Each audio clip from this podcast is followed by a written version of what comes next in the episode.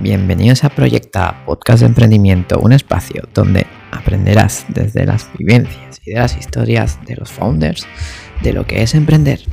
Mi nombre es Germán Giral y esto empieza ya. ¿Preparado? Bien, es un podcast más en Proyecta. Hoy tenemos un invitado muy especial. Hoy hablaremos de influencers, de emprendimiento, con Luis Deval, eh, CEO de YouPlanet. Muy buenas, Luis, ¿cómo estamos? Hola, ¿qué tal? Buenas. Bueno, Luis, ah, te tengo una pregunta que te lo he dicho antes de micros. ¿Y tú te consideras emprendedor? Me considero emprendedor. Pues, a ver, eh, podría considerarme un emprendedor, eh, entre otras cosas. Al final a mí lo que me gusta, soy un entusiasta de la vida y lo que me gusta es también em, poder hacer realidad pues los sueños, eh, sean de otros o sean los míos. Así que a lo mejor profesionalmente eso estaría definido como un emprendedor, pero, pero yo creo que sobre todo soy un soñador.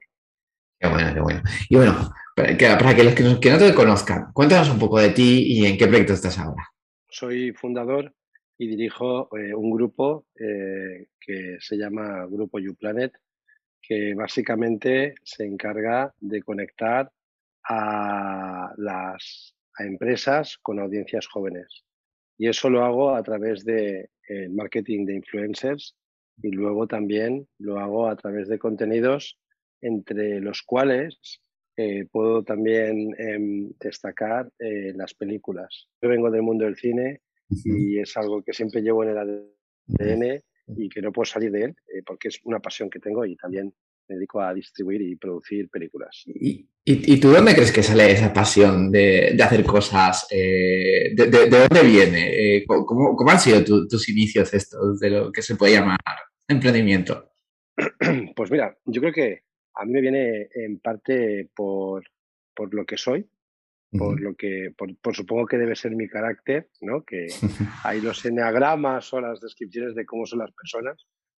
Yo sí, siempre me, he sentido muy inquieto, ¿no? Y, poder hacer las cosas eh, de manera, no sé si de manera diferente, pero sí, pero sí intentar sacar cosas adelante. O sea, a mí siempre me ha encantado em, desde, desde el cole, eh, con, mi, con mis amigos, el poder hacer que las cosas pasen.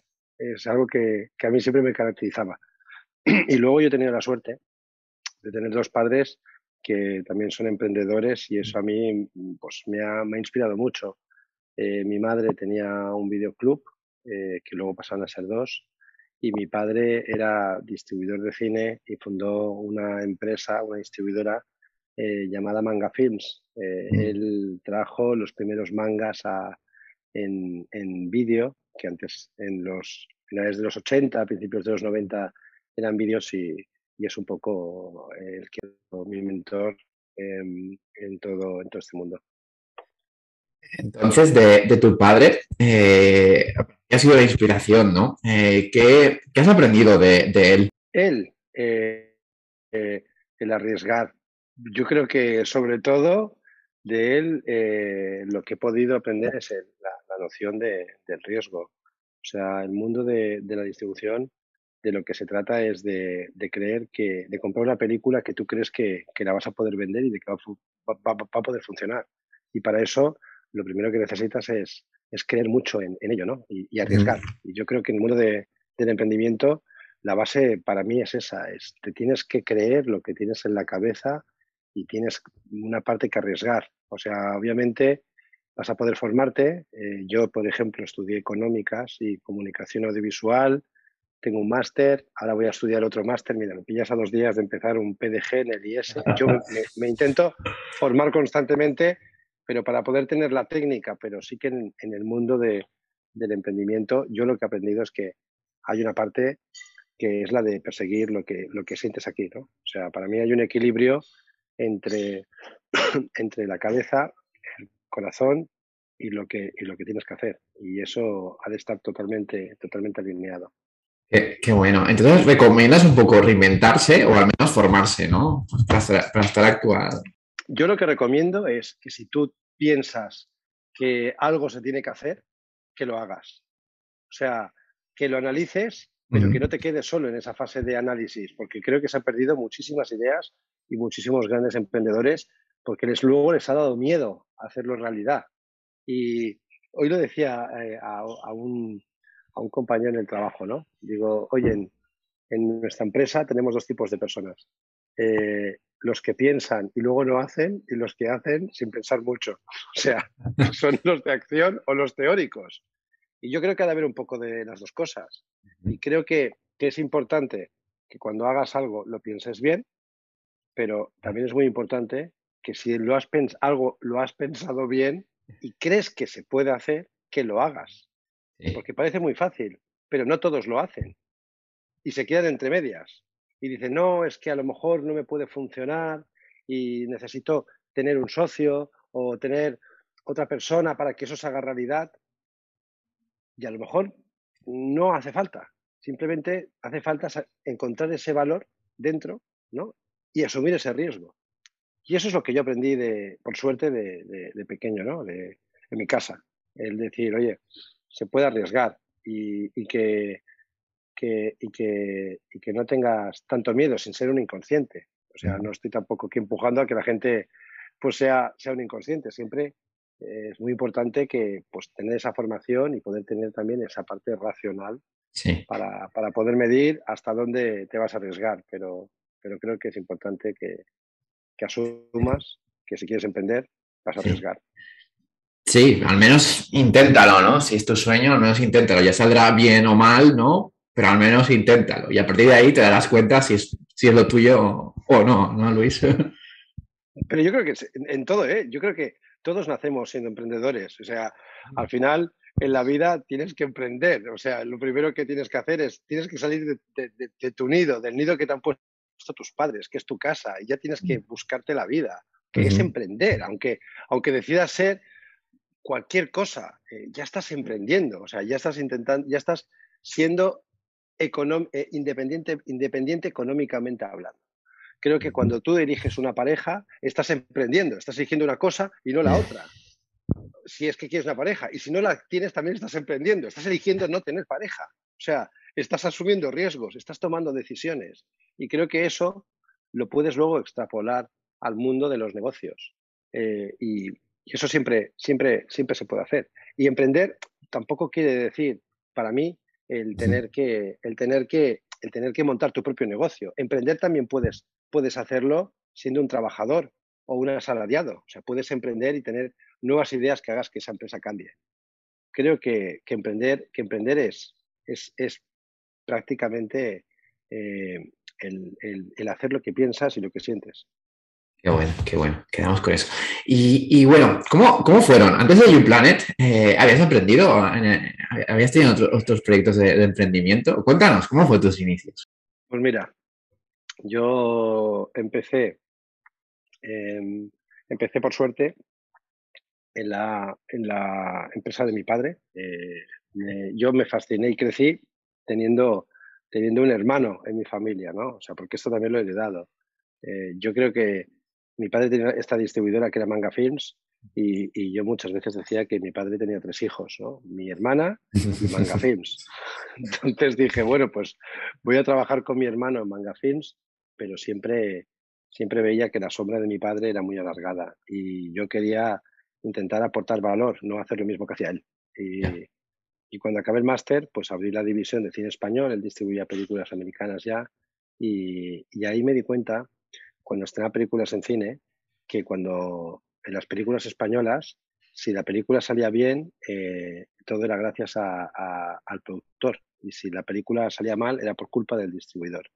Pero eso sí, el que arriesgaba eh, cuando salían las películas en cine era el distribuidor con el lanzamiento de la, peli, de la película, porque en el cine, que no sé si lo saben los que te, tus oyentes, em, en el cine tú arriesgas mucho dinero para sacar una película que se juega su vida el primer fin de semana.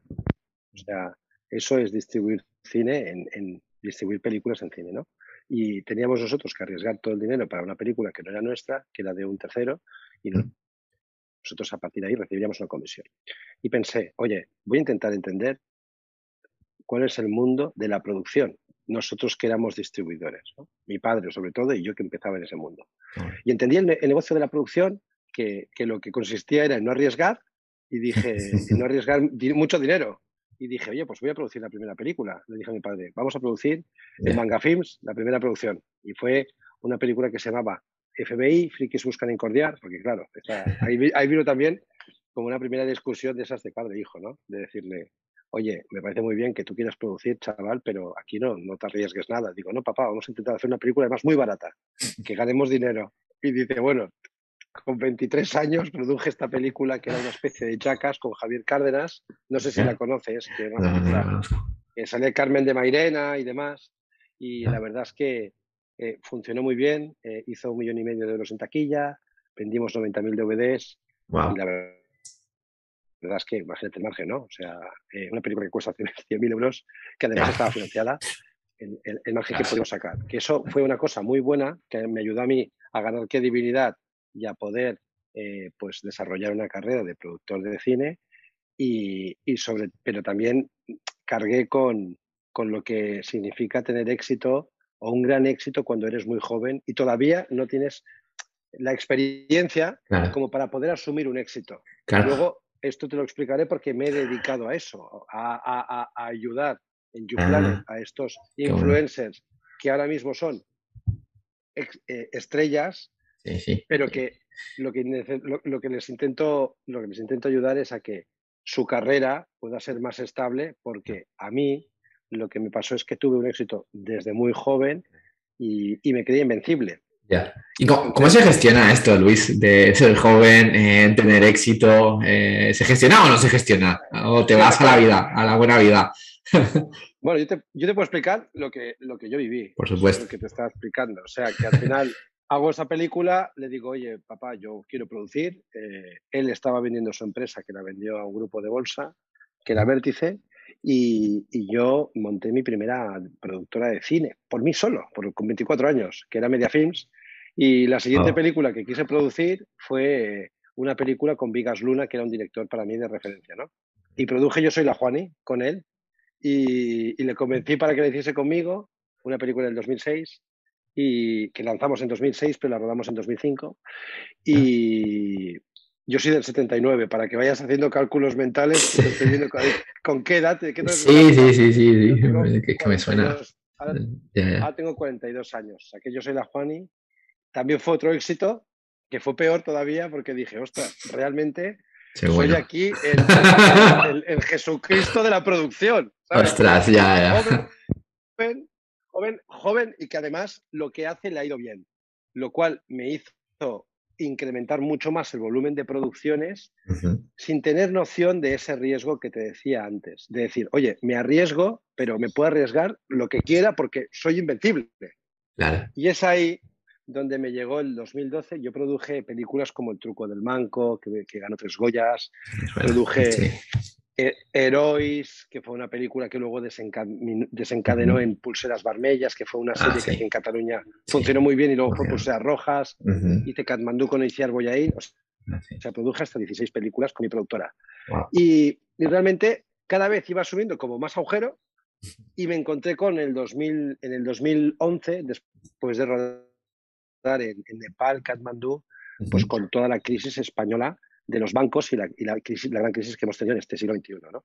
El negocio de la producción es un negocio muy financiero. Es decir, tú financias películas que vas a cobrar cuando las hagas, pero claro, necesitas ese dinero para hacerlas. Por lo tanto, necesitas a los bancos. los bancos ya no dan crédito y te dicen que para, para, para descontarte lo que vale una película, que estamos hablando de presupuestos entre un millón y cinco millones de euros. ¿eh? pues tienes que hipotecar tu casa o lo que tú puedas en ese momento de, la historia de España. Y nada, me di cuenta de que ya no podía producir. Tuve que despedir a la gente, dejé un agujero bestial y tuve que empezar de cero. Entonces ahí me junté otra vez que con mi padre decirle, oye papá, mm, me he metido en una castaña, vuelvo otra vez, ya no sé si, aparte había sido padre, yo no sé si tendré que vivir con vosotros otra vez de mis hijos porque de esta no me recupero. Y él también le había pasado, tenía una mala experiencia con una distribuidora de cine y, y decidimos montar una, una, nueva distribuidora, pero esta vez enfocada a películas para, para televisión, es decir, películas que no pasasen por cine. esa distribuidora se llamó Inopia Films y la verdad es que empezamos a comprar películas de Nicolas Cage, Bruce Willis y estos actores que en los 90 eran muy famosos, pero que ahora tienen nombre para que lo veas en las películas de la tele de prime time, es decir, claro. pones Antena 3 y hay películas de estas de acción, sí. pero Eh. no, no se puede estar en cine.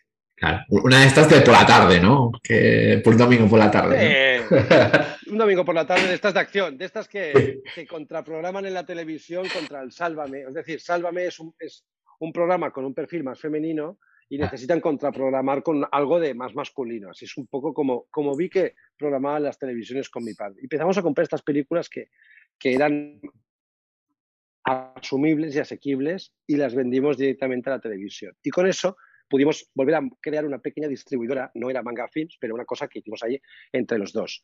Y, y ahí es donde te, te, te, te, vino la historia de YouPlanet. Es decir, una vez compramos una película que quería sacar en cine y quería probar una, una manera de, de, de, comunicar diferente para llegar al público joven. ¿En qué año esto ya? 2015. Esto ya fue hace seis años, no, 2000, finales del 2014. Y, y, en esos momentos seguía a un youtuber que tenía 700.000 seguidores, era pequeñito, y se llamaba Auronplay. Y, y, le, y, le, propuse pues, pues doblar eh, una, un personaje de esa película, porque aquí en España doblamos las películas, no las hacemos en versión mm. original, como, sabe, como sabéis. Y dije, oye, dobla un personaje que tiene dos frases, ¿y por qué no en un vídeo tuyo de YouTube dices que has doblado un personaje que sale en el tráiler de mi peli y le dices a la gente que vaya a ver el tráiler y que adivine qué personaje es. Pero era una acción de marketing táctica muy sencilla. Yeah.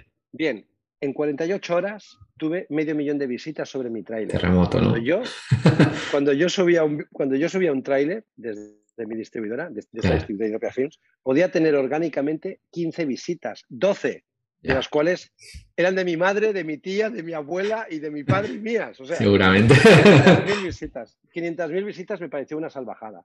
Y a, a partir de ahí empecé a, a, a, entender qué mundo era el de, el de, el de Auronplay y sobre todo ese mundo de los nuevos influencers y me di Claro. cuenta de que era un negocio de audiencias, de lo que te decía, ¿no? De, de cómo poder llegar a una audiencia que no veía la tele y que tampoco iba mucho al cine. Y es ahí donde monté YouPlanet también pensando en, en, en, en, en que no me pasase lo mismo que en Media Films. Es decir, oye, meto todos los huevos en producción, ¿no? Como en el mismo Claro. Pero si esta productora se va, me, me arruinaré. Y Claro. dije, bueno, pues tengo la distribuidora con mi padre y tengo, y tengo este, esta empresa que he empezado de YouPlanet Eh, eh, por otro lado, y con eso no me quedaré nunca sin poder llegar a fin de mes. Y, y nada, me fue, me fue yendo bien en YouPlanet. Empezamos cada vez Sí. a, a crecer un poquito, a tener tres empleados, a tener cinco, a que haya más influencers. En 2016, y lamentablemente mi padre murió en 2016 de un ataque al corazón de golpe, y, y me quedé ahí con un poquito, una duda de estas existenciales, de decir, ostras, eh, ¿cómo, cómo, cómo continúo? Y, y realmente me pesaba mucho el proyecto que tenía con mi padre porque lo echaba de menos y por otro lado, este YouPlanet se me iba haciendo más grande. Y decidí desprenderme de la distribuidora para centrar todo mi tiempo en YouPlanet. Pero Ah, cuando me desprendí de la distribuidora me di cuenta de que al día siguiente echaba de menos el cine. Por lo tanto, le metí una, creé un YouPlanet Pictures que fue la distribuidora de cine de YouPlanet. Ah, genial. O sea, o se- o sea, eh, mezclaste las dos empresas bajo el paraguas de YouPlanet, ¿no? Ah, Claro, bajo el paraguas de YouPlanet. Y ahora, hoy en día, pues tengo 65 trabajadores y somos un grupo muy grande, la verdad. O sea que he tenido Oh. allí suerte, pero, pero.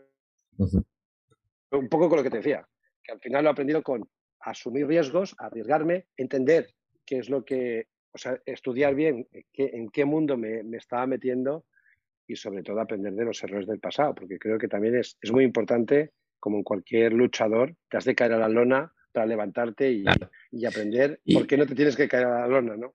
Y, y también, ¿no? Saber captar eh, el talento, ¿no? Porque no todo el mundo tiene un Aaron Play o un Wismichu, ¿no? Eso también, ¿no? El tenerlos en, en YouPlanet, Es ¿no? entender. Yo creo que también, o sea, una vez, una vez, una vez, sí, una vez montas tú Ujú. tu- la, la empresa, aparte de- del talento, que es, que es que en este, en este, en este caso eran los clientes, nosotros empe- empezamos la empresa con el talento como epicentro, como cliente, como cliente Sí. final. Pero entendimos también que no solamente nuestros clientes son los talentos, sino que nuestros clientes son las marcas que tienen que contratar a estos talentos. Por eso entendimos con el tiempo que nuestra misión era ponerlos en contacto, o sea, satisfacer ambas necesidades. O sea, el talento o creadores, como les llamamos nosotros, que necesitan del apoyo monetario de las marcas para continuar con su trabajo, o sea, porque al final necesitan la monetización para poder crear contenidos y las marcas que necesitan a estos talentos para poder llegar a esa audiencia. O sea, y ahí es donde está nuestra posición y es lo que cuando empezamos a entender esa ecuación dijimos, ostras, esto es de lo que va. Y a partir de ahí, pues, pues, pues fuimos creciendo.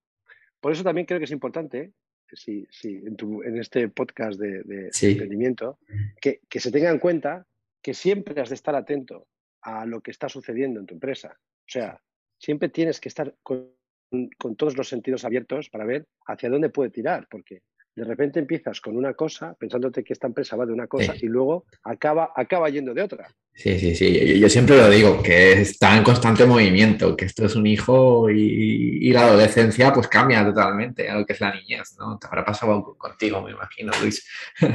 Claro, claro. Puede ser, puede ser diferente. ¿eh? Hay veces que tú tienes hijos. ¿Tú tienes hijos? No, no, no, no tengo hijos.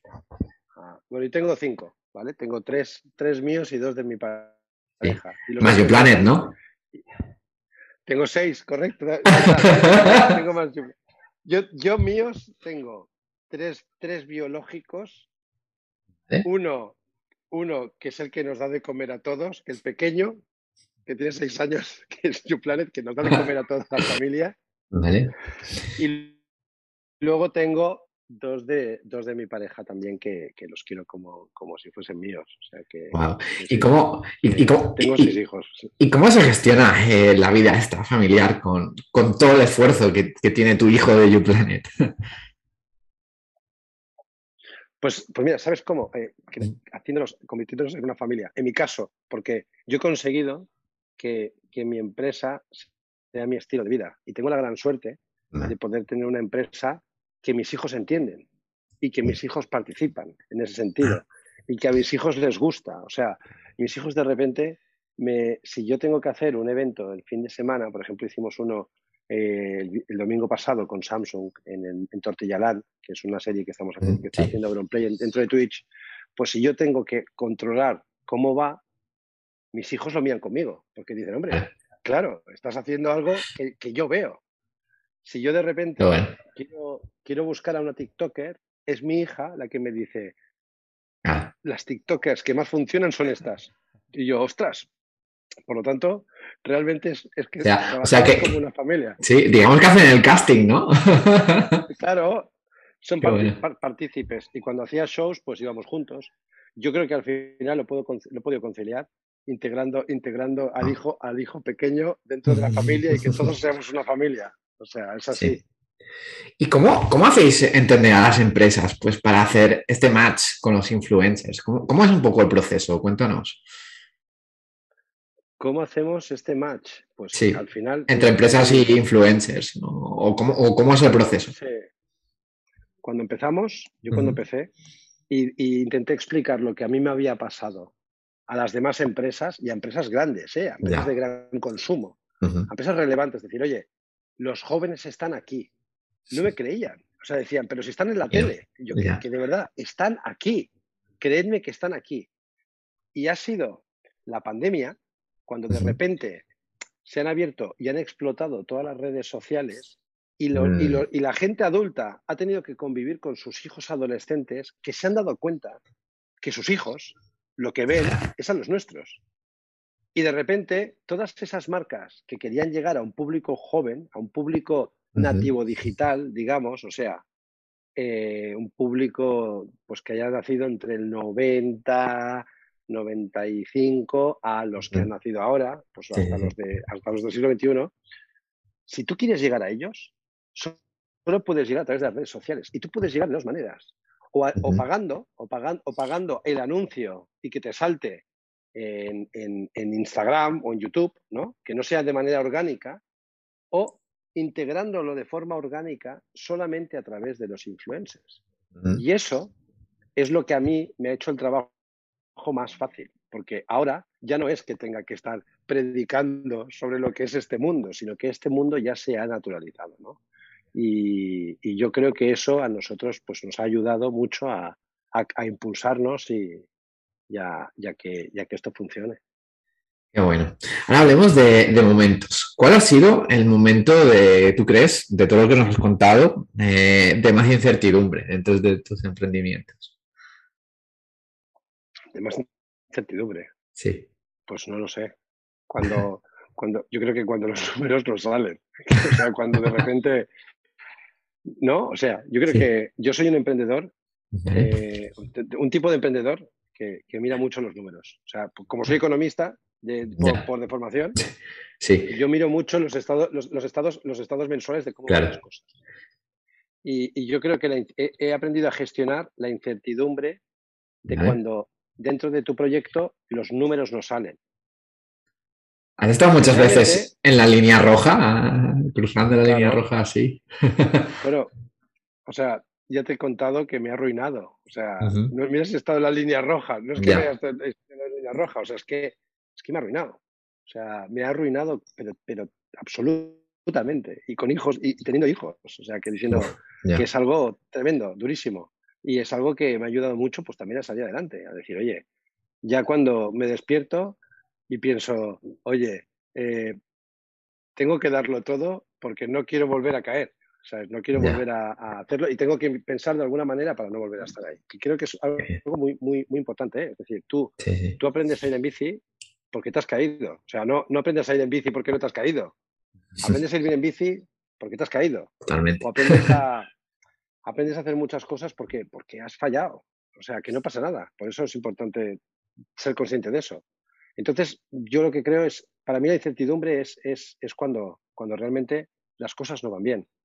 Y te pueden no ir bien o por los números, que te digo, que es porque yo soy de, formación economista, cuando veo los números, los números, para mí que no algo no vaya bien es cuando los números no salen, pero, pero hay veces también que no las cosas no vayan bien puede ser porque de repente alguien, alguien que sea importante dentro de tu empresa se vaya, o de repente no llega un pedido, que, si te dedicas a vender pedidos o cualquier cosa de estas. O sea, yo creo que es que eso es, que eso es aprender a, saber gestionarlo y entender que forma parte de, del trabajo, poder hacer eso.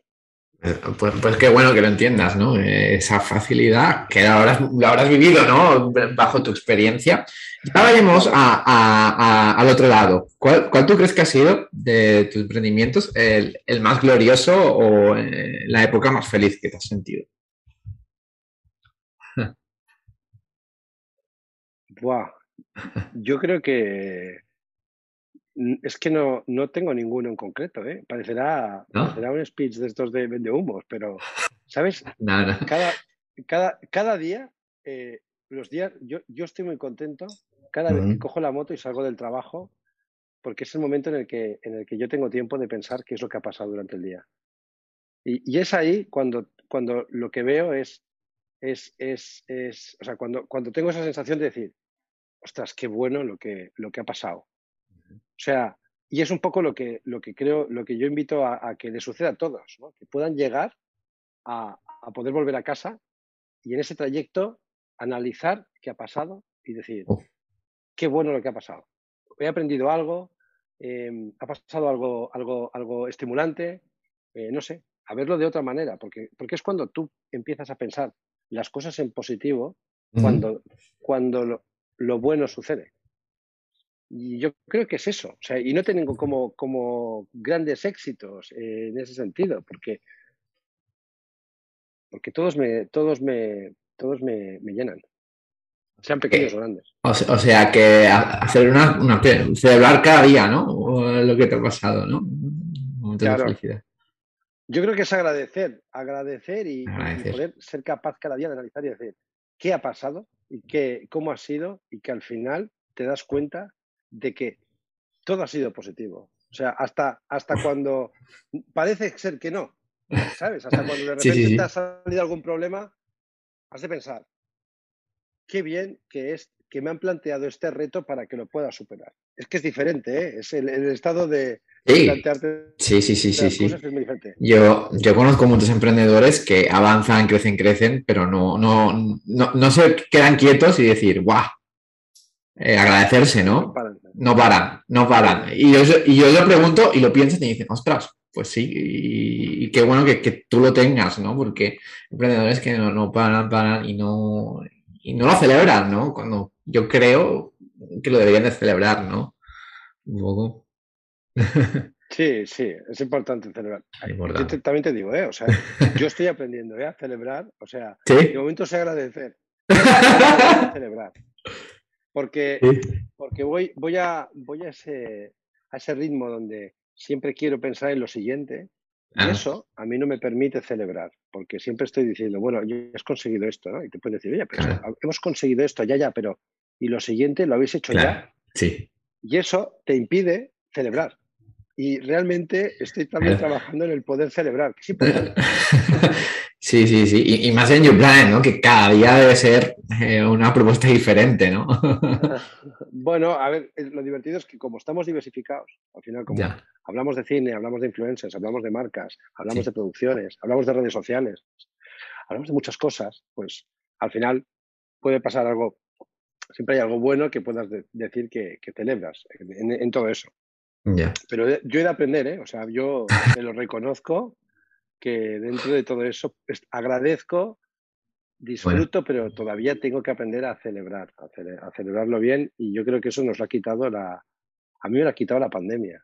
O mm. sea, esa represión de no poder tener como esa libertad del todo, ¿no? De decir, ya. no puedes, no puedes celebrar. Nosotros antes de la pandemia nos encantaba, nos encantaba hacer fiestas. Ya. De, de, de, irnos de, a cenar todos o irnos a una discoteca con el equipo, ¿no? Emborracharnos. Sí, nos encanta emborracharnos. Bien. Emborracharnos para poder decir, para poder hablar de algo. Pues al día siguiente, de cotilleos. de menos los cotilleos. Sí. y está, está vuestra filosofía, ¿no? El divertirse. Sí, está, bueno, está, está, está dentro de lo, que, de lo, de, lo, importante. Nosotros hemos trabajado en, este, en estos últimos dos años en, poder crear una cultura compartida, que es algo que también yo recomiendo mucho cuando, cuando, cuando creas equipos. El que, el, que todos, el que todos puedan compartir la visión y poder crear una cultura entre todos, que no sea la del emprendedor, porque si al final el emprendedor, que obviamente tiene que marcar su carácter, pero tiene que siempre imponer cómo se tienen que hacer las cosas, al final la gente no está a gusto. al final la gente se siente obligada a hacer lo que alguien le ha dicho, ¿no? O sea, esa cultura del capataz, Creo que ha funcionado muy bien en otros siglos, pero que estamos en, el siglo XXI y que las cosas van de otra manera. Y, creo que todo va mucho más de, equipo ¿no? y, de, verlo todo, todo, todo de forma de forma unificada. Y yo creo que es importante eso. Y, hemos trabajado en, poder tener, trabajar en la, en la cultura, en la visión, la misión, que es un poco lo que te contaba antes, pero sobre todo los valores que tenemos que tener ¿no? y que compartimos en YouPlanet. Y nosotros, por ejemplo, lo que más nos pesa es que, que para que seas YouPlanet tienes que ser cercano, tienes que ser auténtico, tienes que buscar la excelencia, tienes que tener ambición. O sea, son cosas que, que a nosotros nos caracterizan y, que nos unen. Y, un poco, y sobre todo también tienes que tener ese puntillo de, de, canalla y de divertido que, en el plan sano, ¿eh? Que, te permitirá mucho, que te permitirá mucho pues, pues poder entrar dentro de, nuestra familia. Qué bueno, qué bueno, Luis. Y, ahora que hemos hablado de, traer tendencias y todo esto, hemos visto que muchos eh, influencers y creadores de contenido eh, se han abierto, ¿no? Pues a, a entrar a equipos de eSports, a tener su propio merchandising pero ¿tú, crees que puede ser atractivo para un influencer o un creador de contenido pues, entrar, en, eh, involucrarse en alguna startup y poder invertir y ser parte? Por supuesto, yo creo que es que es normal, o sea, es que es lo que hace cualquier persona. Eh, a la que puede tener ya pues unos pequeños ahorros, pues intenta que, esos ahorros de alguna manera también les generen, les generen más ingresos, ¿no? O sea, puedes entrar en bolsa, puedes, puedes entrar y participar en otros proyectos o puedes crear, pues como, como también decías antes, que si tienes o una audiencia o, incluso demanda de tus fans, porque piensa que los influencers además de audiencia, también tienen fans, gente que les, demanda productos, pues, pues, al final, pues ofertarles y, y, poder, y poder llenar esa, esa, demanda. Por eso, por eso lo hacen, ¿eh? No, un poco pues para también poder diversificar y, y o crean productos ellos como emprendedores, que también son ellos, ellos mismos ya empezaron como emprendedores, decidieron, crear contenido, meterse en el océano de una red social, ¿no? De YouTube, que de todo. Voy a intentar hacer una carrera de eso y a ver qué tal me funciona. Y los hay, que se quedan por el camino o los hay que luego llegan, llegan lejos, ¿no? Como, como en toda la vida. O sea, como yo, yo es que me, encanta el fútbol, o sea, soy del Barça, como verás atrás. Sí, hay dos camisetas. Me lo, llevo, me lo llevo al fútbol, ¿eh? Y, ah, claro, todos, todos, los niños, cuando yo era joven, querían ser futbolistas. Ahora todos quieren ser influencers o futbolistas, supongo, porque también los hay. Ya. Pero, pero claro, también sabíamos de pequeños que, que no, no es fácil llegar a, a, jugar en el Barça o en el Madrid o o, poder dedicar, poder vivir de eso. Entonces, yo creo que, el que tú llegues tan lejos al final te, convierte también en un, emprendedor, un emprendedor en, lo que tú quieres, en lo que tú quieres destacar. ¿Y cómo, y cómo se podría esto convencer al emprendedor pues, para entrar en el negocio? ¿Cuál crees? ¿Cuál diría que son las tres claves? las claves. ¿Para qué? ¿Para qué? ¿Para sacar el emprendedor que todos llevamos dentro? ¿Para qué? ¿Para, para, para... seducir de alguna forma al influencer. ¿Cómo puedes, o sea, me estás preguntando cómo puede, cómo, qué recomendaría a la gente para que me haga la competencia? Que también te lo contesto, ¿eh? No, sé, ¿qué, ¿qué, pregunta te refieres. ¿Es eso? Eh, sí, o sea, imagínate, que, tú eres, tú, eres, el CEO de una startup y, pues bueno, ves que hay un match ¿no? entre un emprendedor y en, vez de contratarlo con dinero, lo contratas por equity, ¿no? Para que sea socio. Un poco como ah, sería. a un talento, o sea, ¿cómo puedes atraer talento de trabajador, no talento de influencer? no, talento de influencer. Para que sea socio tuyo. Ah, ¿Cómo puedes atraer a un influencer para que entre en tu startup? Sí. Vale, perfecto. Pues, pues, bueno, yo creo que, hay diferentes tipos de influencer. Eh, está el influencer que entiende el mundo de los negocios más allá de lo que sea el crear contenidos, ¿no? O sea, también otra vez vuelvo al fútbol. Está, está el, el, futbolista que entiende, el futbolista como Piqué, que además de jugar a fútbol, entiende de los negocios y por eso entra en otros negocios, ¿no? Como montar la Copa Davis o crear un mundial de, globos. Pues lo mismo le pasa a los influencers. Hay influencers que lo entienden y que si tú consigues presentarle un proyecto que sea atractivo, lo puede valorar, porque sabe valorarlo. O los hay como otro tipo de futbolistas que utilizan o a sus representantes o a su padre que también has visto que muchos futbolistas, su padre es el que les dice dónde tienen que meter su dinero. Ya. ¿No? Sí, sí, sí. O su representante o su o, cualquier entidad que esté alrededor de ese, de, ese futbolista o también sería influencer al que hay que explicarle un poco lo que, lo que hay. Nosotros, desde YouPlanet, por ejemplo, Hemos creado con Antai Capital, no sé si sabes cuál es la, el fondo de inversión. Sí, Antai, sí, sí, sí, sí, sí, sí, lo conozco. Pues con Antai Capital hemos creado un fondo, un fondo que, lo que hace es identificar startups que lo hacen mm. ellos, los de Antai, los de, los de Media Digital Ventures, como se llaman, eh, identifican esos startups y nosotros entramos a través de Venture Capital, a través de nuestros creadores, los creadores de YouPlanet. ¿Cómo lo hacemos? Pues lo hacemos intercambiándolo por publicidad. O sea, nosotros, cuando alguien hace una foto de Instagram promocionando un producto, generalmente este creador ha cobrado por promocionar ese producto en su foto de Instagram. Pero claro, no todas las fotos de Instagram, si te fijas, de un influencer, llevan producto o, llevan una promoción. Porque no hay tanta demanda, realmente. O sea, luego lo ves y dices, no hay tanta demanda atractiva. Sí que podrías llenarlo siempre de muchísima publicidad de cosas, pero que hay veces que los influencers o no les gusta la marca o esa marca no entra en, no entra dentro de la línea editorial de ese creador o por lo que sea, o porque no, o porque no está pagando el caché de ese creador.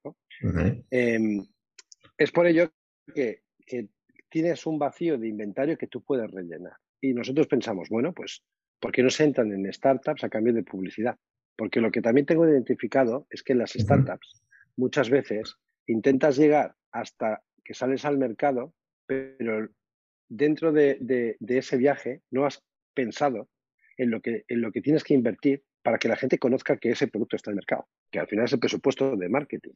No sé si lo vas viendo en, el mundo de los startups. Siempre intentas que tu producto salga al mercado, pero bueno, está muy bien, pero cuando lo sacas al mercado tienes que encontrar esa, a ese posible cliente para que te lo compre. ¿no? Y, eso es lo que hacemos también. O sea, eso, por ejemplo, nosotros lo hacemos porque, por ejemplo, al influencer eso no le cuesta dinero y simplemente lo que hace es hacer una publicidad que no, donde no va a ingresar dinero, pero en un futuro le puede dar unos rendimientos. Esto, por ejemplo, lo hacemos nosotros. Pero en lo que es asesorarle o, gestionarle la cartera de inversión, nosotros, por ejemplo, eh, nuestra política no lo solemos hacer porque al final eres responsable de, esa recomendación que le has dado al influencer. Yo se lo puedo dar a título individual, a nombre de Luis Deval, de decir, oye, yo, yo lo pondría aquí, pero no creo que un YouPlanet pueda decirle, pon el dinero aquí, porque si luego no funciona, claro. es YouPlanet. Ya, ya. Sí, sí, sí, sí, sí, sí, y, eso perjudica la relación de confianza que pueda tener con, con cualquier creador, ¿no? Sí, sí, sí, sin duda. Eh, y bueno, Luis, cuéntanos, tú que llevas mucho tiempo produciendo películas, ¿cuáles son las claves de, producir un, video y, llegar a tu público objetivo?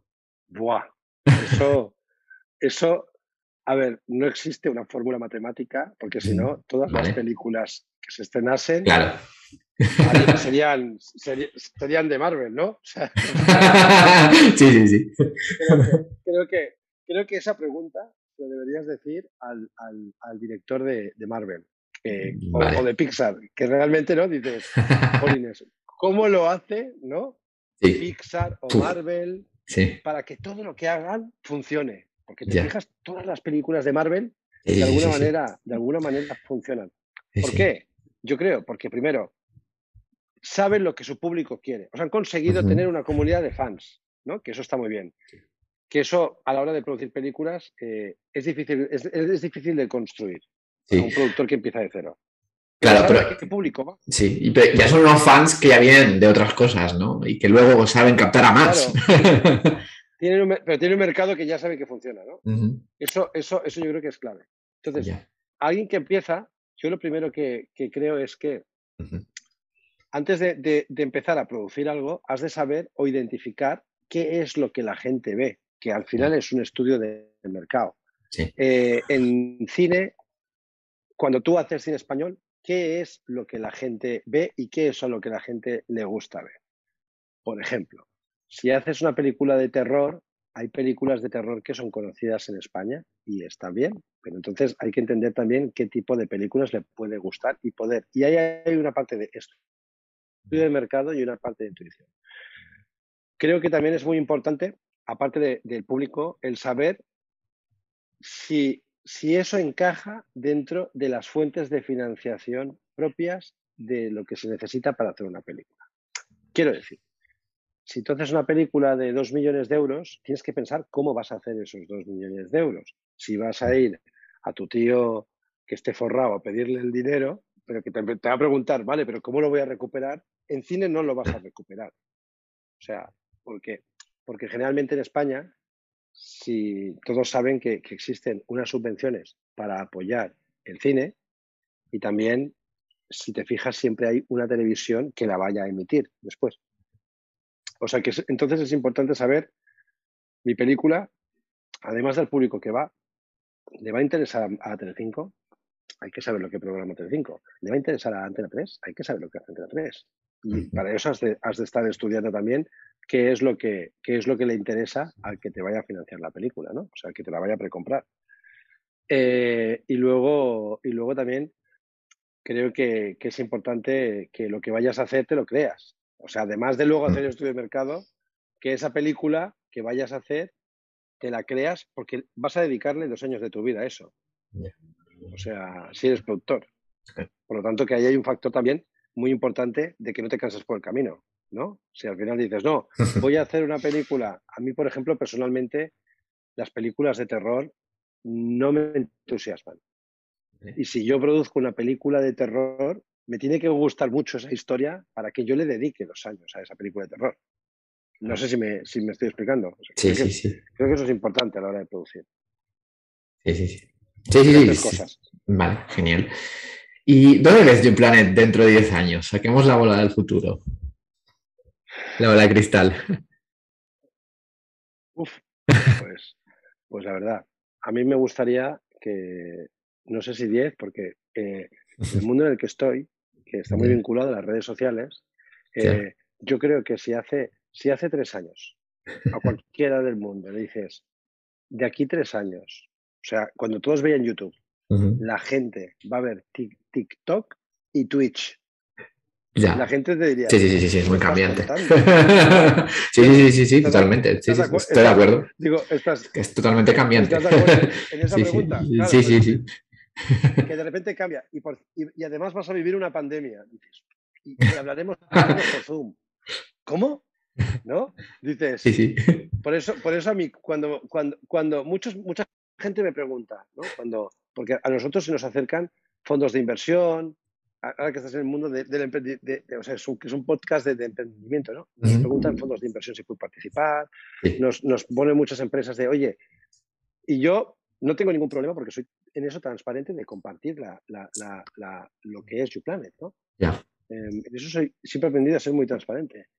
Em, eh, cuando me dicen, hazme un business plan a cinco años, ¿cuál es tu business plan? Yo les digo, tengo, no tengo ni idea. O sea, que no tengo ni idea porque no sé qué va a pasar. Es que no lo sabe ni, no lo sabe ni, no lo sabe ni, ni, en Silicon Valley. ¿Cómo va a ser el mundo en cinco años? Pero sí que, sí que te puedo decir que a mí lo que me gustaría. ¿Qué te gustaría? ser un grupo media, ser un grupo media referente, media me refiero, pues, pues con todas las cosas que sean de entretenimiento y de que, y de que sea multimedia, referente en habla hispana. ¿Eso qué quiere decir? Pues que creo que hay mucho terreno todavía ah. por poder, por poder construir en otros países. O sea, me gustaría poder tener un YouPlanet en, en, en, territorios donde nosotros tenemos mucha audiencia. Al final nosotros vamos al mismo ritmo que nuestros creadores o que nuestros clientes. Ya nos empiezan a pedir campañas en México, campañas en, en, mm. en Colombia. Y nosotros, por ejemplo, cuando todos estos influencers tienen estas audiencias tan bestias, eh, no sé, por ejemplo, el Rubius, que no es mío, pero que el Rubius tiene 40 millones de seguidores. Y dices, sí, eso es, eso eso es, esa es la población española. Ya. Claro. de Latinoamérica. Claro, ahí no, no, no, la, su audiencia, eh, el potencial de estos creadores no, no, no, está solo en España, como, como la emisión de las televisiones, que solamente pueden emitir en España sino que su, su, su, mundo natural es el de habla hispana. Por lo tanto, nosotros sí que tendríamos que acompañar pues, el poder cubrir todo, toda la audiencia que ellos están abarcando. Eso es como yo me imagino. Siempre, siempre siendo referente a la ¿Y, ¿Y, distribución, eh, influencers, algo más? ¿Lo ves a futuro? o sea, que, que me diversifique más, dices, ¿no? Dices que, sí, está. si, lo ves, si lo ves una posibilidad. Sí, claro, hombre, claro. Eh, sí, sí, pero no la tengo en mente, ¿eh? no tienes en mente, vale, vale, vale. No, no, tienes algo como, qué sé yo, música. no, bueno, a ver, si a, mí, si a mí de repente uno de los míos me dice, me gustaría hacer una carrera musical, yo tengo que hacerlo, porque al final el Planet nació con la idea de, conectar, de conectar estos dos mundos, ¿no? Las, empresas con las, con las audiencias digitales, pero también la de perseguir los sueños de nuestros creadores. yo lo primero que hice fue hacer el show de Auronplay with Michu, que es lo primero que, lo que hizo YouPlanet, que era algo que ellos querían hacer. Y, y a mí sí me viene ahora el día de mañana cualquiera de los, de los míos, oye, y quiero hacer una carrera musical, me va a tocar hacer una carrera musical. Si eso deriva en que creemos un sello discográfico, pues lo haremos también. O sea, eso es lo bueno que tenemos. Pues, pues Qué bueno. estás abierto a lo que digan los tuyos, ¿no? Qué bueno, como has dicho al principio. Bueno, es, en, estar con los sentidos abiertos para, poder, para poder eh, ir moldeándome. Y lo bueno es que estoy en un mundo que me puedo permitir el, moldear y el poder, y el poder desarrollar pues, pues otras nuevas cosas, porque al final el, para mí el petróleo del siglo XXI es la audiencia. O sea, poder tener audiencia te permite hacer muchísimas cosas. Bueno, ya vamos con la pregunta de cierre. Eh, ya es más abierta, hablando de todo esto.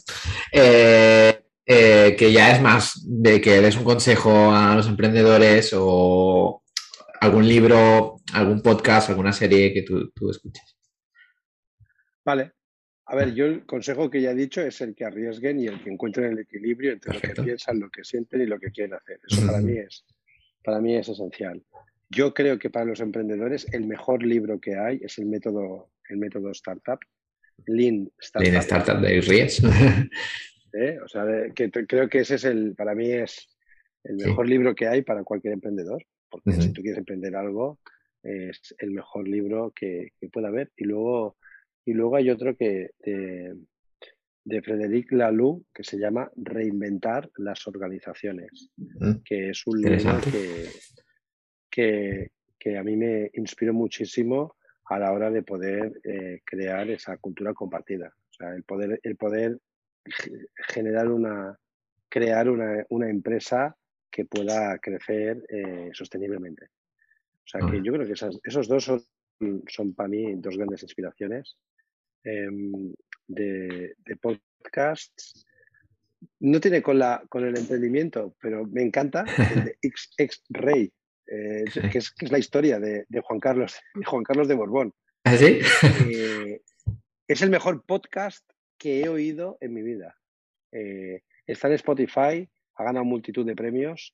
Em, el creador de Homeland ha comprado los derechos para hacer una serie y, y, realmente me parece, me parece un podcast inspirador porque te explica la historia del rey Juan Carlos, del, rey emérito, como nunca te lo han explicado, ¿no? Y, a mí me encantó. Y lo vi muy valiente, porque aquí siempre ha habido mucho respeto a la hora de hablar sobre la monarquía. Me parece un podcast valiente en ese sentido y, realmente a mí me, me, sorprendió. Yo lo recomendaría porque, porque realmente es, es, aparte de que está muy bien hecho, es, me parece increíble. Y, me has pedido una película también. Serie, sí. no sé, aquí por deformación profesional me cuesta mucho mojarme porque me encanta el cine, me encantan las series. Yo cada día veo una película o una serie. O sea, necesito consumir siempre, cuando llego a casa, un mínimo de una hora o 90 minutos de contenido, de contenido ficcionado, ficcionado y, ah con, y con una producción elevada, porque al final en, mi día a día me toca ver muchísimos vídeos de, de, influencers y de vez en cuando pues necesito ver algo. algo... ¿Y, eso te hace conectar más o, te desconecta totalmente? A mí me desconecta. Vale. A mí me ayuda a desconectar, ¿eh? Porque, sobre todo, hombre, si, tengo que ver un evento de, de, alguno de los nuestros o algún vídeo que me piden, oye Luis, ¿qué te parece el último vídeo que he subido? pues lo miro. Pero a mí me ayuda a desconectar eh, el, ver, el, ver, el ver cualquier película que, por ejemplo, yo no pueda distribuir, que también me pasa mucho. O sea, si veo una película que la podría haber comprado yo y traído a España, no me ayuda, no me ayuda a desconectar. Pero si veo de repente, pues como te decía, una película de Marvel, pues pienso, pues, fantástico. y no me sale y no me sale de formación profesional. Y lo que me ayuda mucho a dormir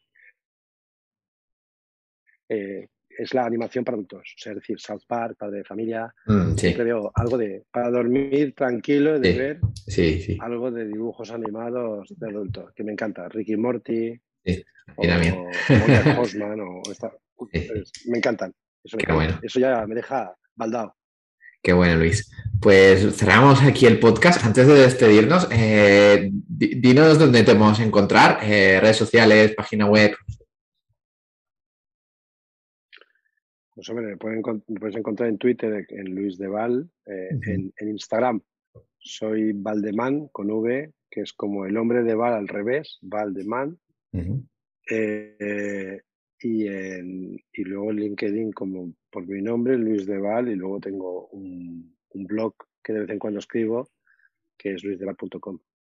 ¿Y de qué trata el blog? Pues, pues la verdad es que lo tengo un poco por libre, eh, pues sobre lo, que me pasa, sobre lo que vivo. O sea, ah. no, sé. A veces hago reflexiones, a veces hablo de. Pues el penúltimo post que tengo es sobre las vacaciones, sobre que me iba de vacaciones y un poco lo que significan las vacaciones para mí. Y creo que el último, si no recuerdo mal, no sé si era sobre Titán, una película que.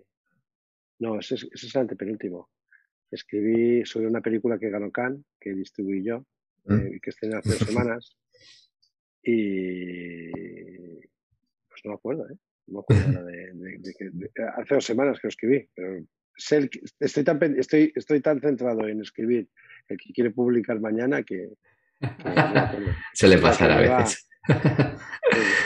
Bueno, ha sido un placer, Luis. Recordar a la gente también que se suscriba pues, al podcast y que si te ha gustado que lo recomiendes a otro emprendedor. Y nada, ha sido todo un placer, Luis. Vale, oye, pues muchas gracias. muchas gracias. Hasta la próxima.